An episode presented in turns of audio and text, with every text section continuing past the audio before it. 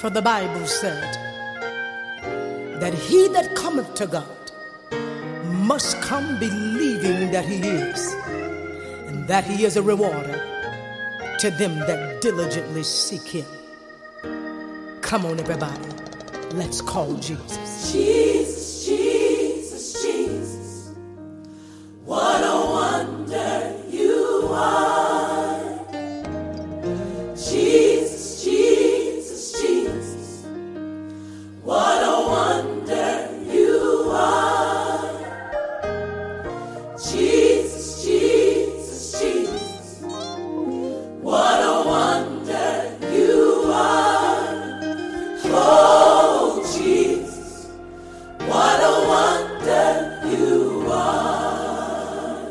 Bonjour à tous, j'espère que tout le monde va bien. Alors on continue la série sur euh, la foi. Euh, c'est vrai qu'on a parlé en fait euh, tout à l'heure, enfin tout à l'heure, le dernier épisode de Matthieu 5, verset 14, en parlant du fait qu'on était la lumière du monde. Mais c'est vrai que j'ai même pas insisté sur l'importance de la lumière.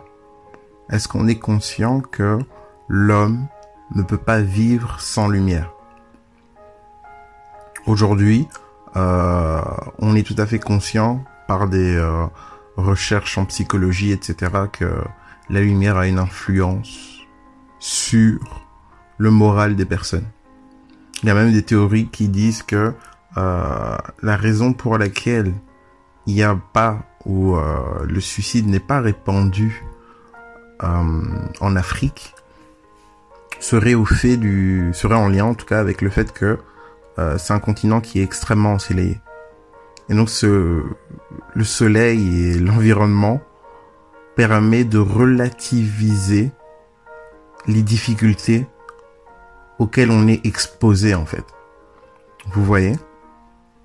Donc on pourrait voir même finalement la grâce de Dieu en fait. La grâce de Dieu dans le sens où euh, par rapport à ce qui est en train de se passer sur ce continent, où les gens ont une douleur extrême, Dieu dans sa bienveillance laisse les personnes être environnées de lumière pour limiter les dégâts, afin qu'il y ait moins de conséquences sur l'état d'esprit des personnes. De la même manière, pour les personnes qui ont déjà été en Norvège, etc., il y a des zones qui ne sont éclairées que six mois par an.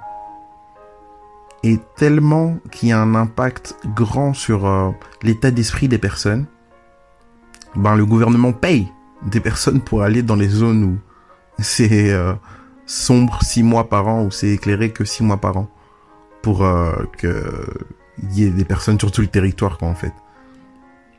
Donc le gouvernement il paye les gens, vous voyez? Et nous le Seigneur nous dit qu'on est la lumière du monde. Imaginez-vous un monde sans lumière en fait. À l'époque là quand on a découvert le feu, c'était la découverte euh, du monde en fait. Le feu a permis non seulement de, pouvoir s'éclairer, mais en plus c'est devenu une défense contre l'obscurité en fait. La lumière est la seule chose qui nous permet de nous déplacer dans l'obscurité. Et la lumière est la seule chose qui vainc l'obscurité. Sans lumière, on ne peut pas vaincre l'obscurité. Et l'obscurité nous empêche d'avancer. Donc la lumière a vraiment un impact incroyable. Et dans la suite du verset, donc on nous parle de la lumière. On nous dit qu'on peut pas nous mettre euh, tout simplement euh, sous sous une euh, table. On peut pas nous cacher. Et on nous parle aussi du fait qu'on est le sel de la terre. Ça c'est le verset de-dessus. Le sel de la terre. Et le sel, franchement, aujourd'hui on se rend pas compte de l'important du sel, mais à l'époque en fait, le sel déjà, euh, si euh, on était dans une zone qui contenait beaucoup de sel, bah, on avait un monopole au niveau commercial euh, incroyable. Mais on utilisait le sel pour aussi les sacrifices qu'on offrait à Dieu. Le sel avait une valeur contractuelle.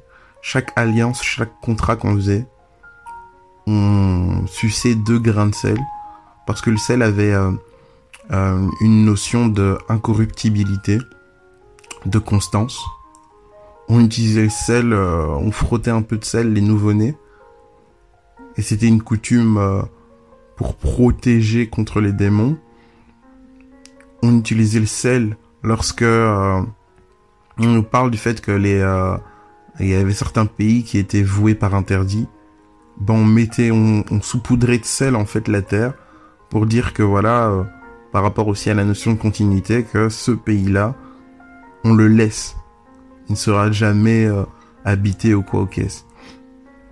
On utilisait le sel bien sûr pour euh, conserver les aliments. Et à l'époque, bon, on n'avait pas de moyens autres pour conserver les aliments. Donc en fait, le sel était un élément indispensable.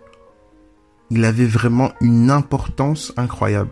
Et là, quand on nous parle du fait qu'on est le sel de la terre, il faut en fait qu'on puisse, nous, quand on lit la parole de Dieu, toujours aller en profondeur pour nous rendre compte l'impact des choses, en fait. Ouais, euh, aujourd'hui, les gens disent, oui, ok, euh, bah vas-y, je mange sans sel. Et donc, on n'a pas vraiment cette, euh, cette notion ou la profondeur que la parole de Dieu voulait nous apporter. Le sel était un élément indispensable à la cuisine et à la vie. À la vie, en fait. Ça faisait, c'était, c'était un élément qui faisait partie de la vie. Une vie sans sel n'était pas envisageable. Vous voyez? Et c'est ce qu'on est en train de nous dire, en fait. Une vie sans lumière, une vie sans sel est un, inconcevable. Une vie sans que les enfants de Dieu puissent éclairer, une vie sans que les enfants de Dieu puissent être justement des liens, des représentants de la constance, de la, la gloire de Dieu, est quelque chose d'inconcevable.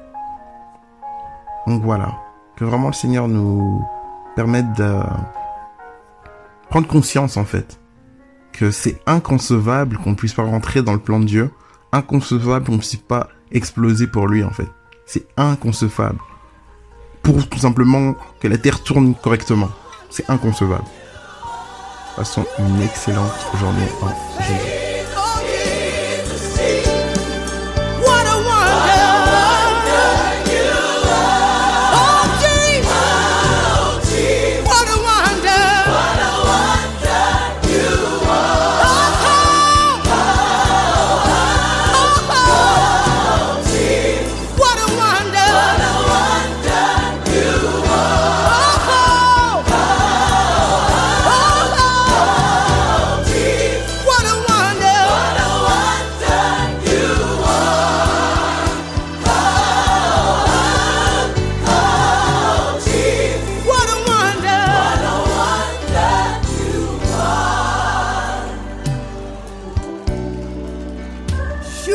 under